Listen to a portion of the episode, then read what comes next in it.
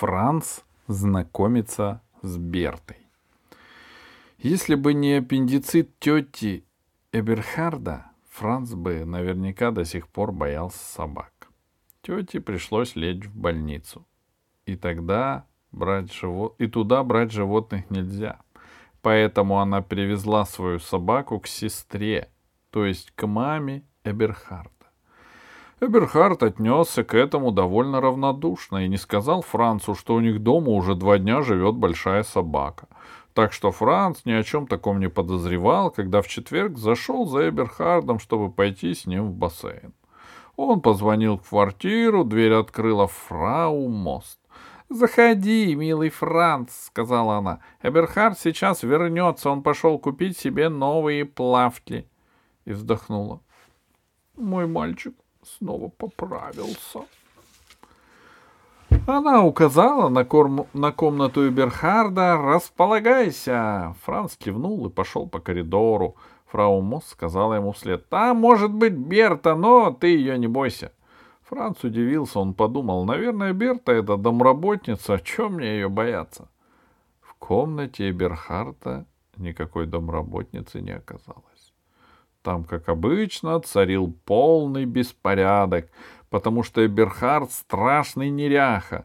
Под раскиданными повсюду вещами почти не было видно пола. Франц знал, что каждый раз, когда Эберхард хочет куда-то пойти, ему сначала надо убраться в комнате, иначе мама его не отпустит. Франц подумал. В таком свинарнике можно убираться целую вечность. Как мы все сделаем, бассейн... Пока мы все сделаем, бассейн закроется. Лучше уж начать прямо сейчас.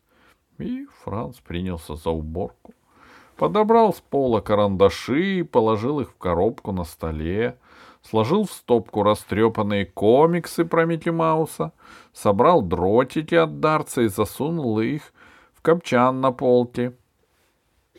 Потом он стал ползать и собирать в мешочек раскиданные по полу стеклянные шарики. Франц уже собрал почти все и тут увидел еще один. Он потянулся к шарику, но тот закатился под кровать и пропал из виду.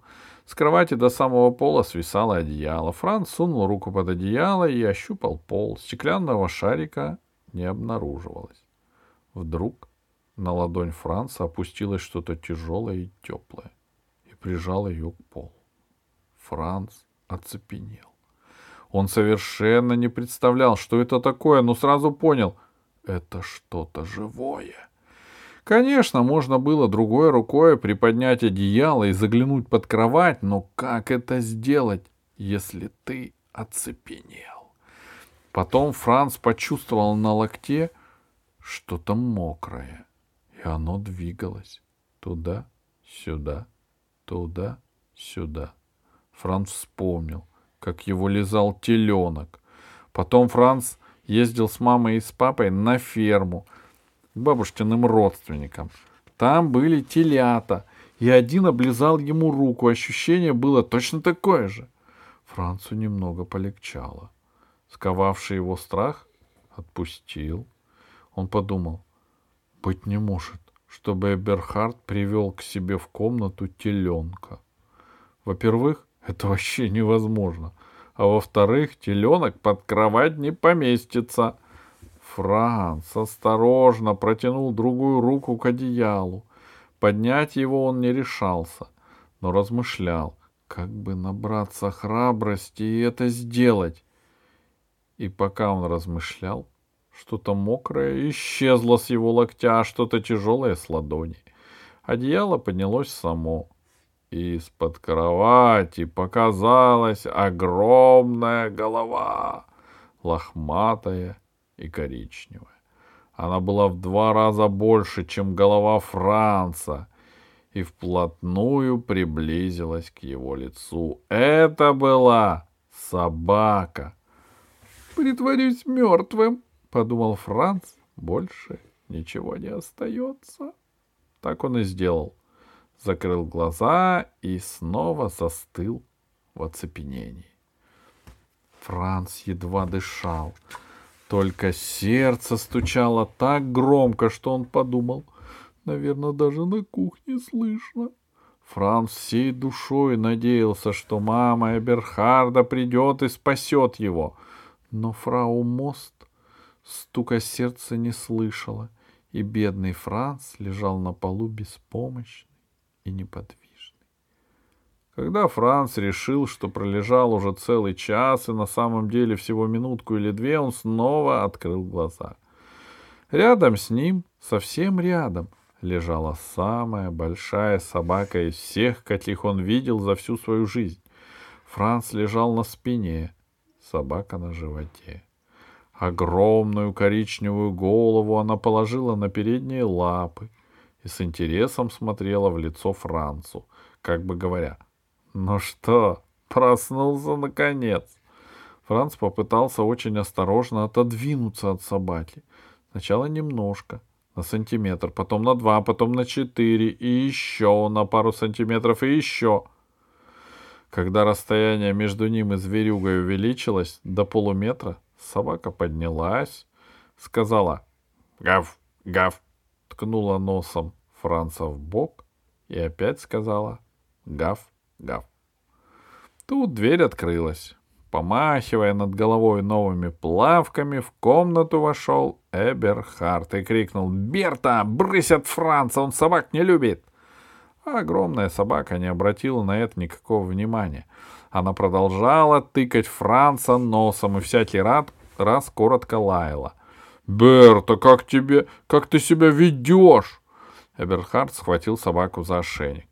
«Знаешь, — сказал он, — Берте уже девять лет, но она до сих пор ужасно игривая, прямо как щенок. Эберхард подвел собаку к двери. «Пошла вон!» — крикнул он. «Франц, собак ненавидит!» Но Берта выходить не желала, она уперлась всеми четырьмя лапами, сопротивляясь усилиям Эберхарда. Он фыркнул.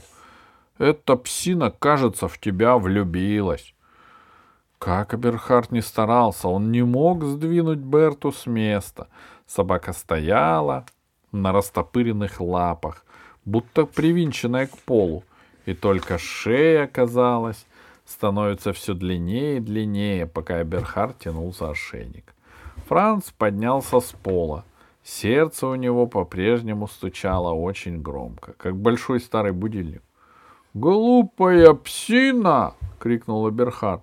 «А ну, слушайся, или я тебе двину как следует!» «Не бей ее, пожалуйста!» — пискнул Франц. «Ее надо воспитывать!» — рявкнул Эберхард и занес ногу для пинка. «Но не так же!» — Франц совсем ослабел и присел на кровать. Эберхард поставил ногу на пол и опустил, отпустил ошейник. Собака одним прыжком подскочила к Францу, села перед ним и положила огромную голову ему на колени. Хочет, чтобы ты ей почесал за ухом, — сказал Берхард. Он подошел к кровати и плюхнулся рядом с Францем. Но если Берта воняет, тогда не надо. — Вовсе она не воняет, — сказал Франц. Теперь голос у него попискивал совсем немножко, а сердце стучало тихо, как маленькие часики. Франц положил руку Берте на голову, очень осторожно и очень нежно. Рука довольно сильно дрожала — Берта закрыла глаза. Франц стал медленно водить по шерсти указательным пальцем. Чуть-чуть вперед, чуть-чуть назад, и опять вперед, и опять назад. Первый раз в жизни он дотронулся до собаки. «Нажимай сильнее, ей так больше нравится», — сказал Эберхард. Он запустил руку Франца в волосы и стал чесать ему голос, голову костяшками пальцев. Франц попытался проделать то же самое с головой Берты. Берти понравилось. Это было ясно сразу. Довольно поскуливая, она прижалась к Францу, и слюни из ее пасти закапали ему прямо на коленки. «Вот теперь правильно!» — воскликнул Берхард и выпустил волосы Франца. Чем дольше Франц чесал Берту, тем больше это нравилось ему самому. Скоро он почувствовал себя совсем хорошо, просто прекрасно себя почувствовал. И было совершенно неважно, что Берта ему все обслюнявила. Эберхард уже три раза поторапливал Францу. «Ну давай, пойдем уже!» Но Франц только бормотал. «Куда торопиться? Бассейн от нас не убежит!» И три раза Эберхард возражал. «Но он закроется!» И Франц три раза отвечал. «Завтра снова откроется!» тот день в бассейн они так и не пошли, потому что Эберхард всегда делает то, что хочет Франц. До самого вечера Франц гладил Берту, чесал ей за ухом, разрешал себя обнюхивать и лизать и обмахивать хвостом. Берта не отходила от Франца ни на шаг. Если он шел в туалет, она сопровождала его до самой двери. Если он шел на кухню за яблочным соком, она отправлялась с ним.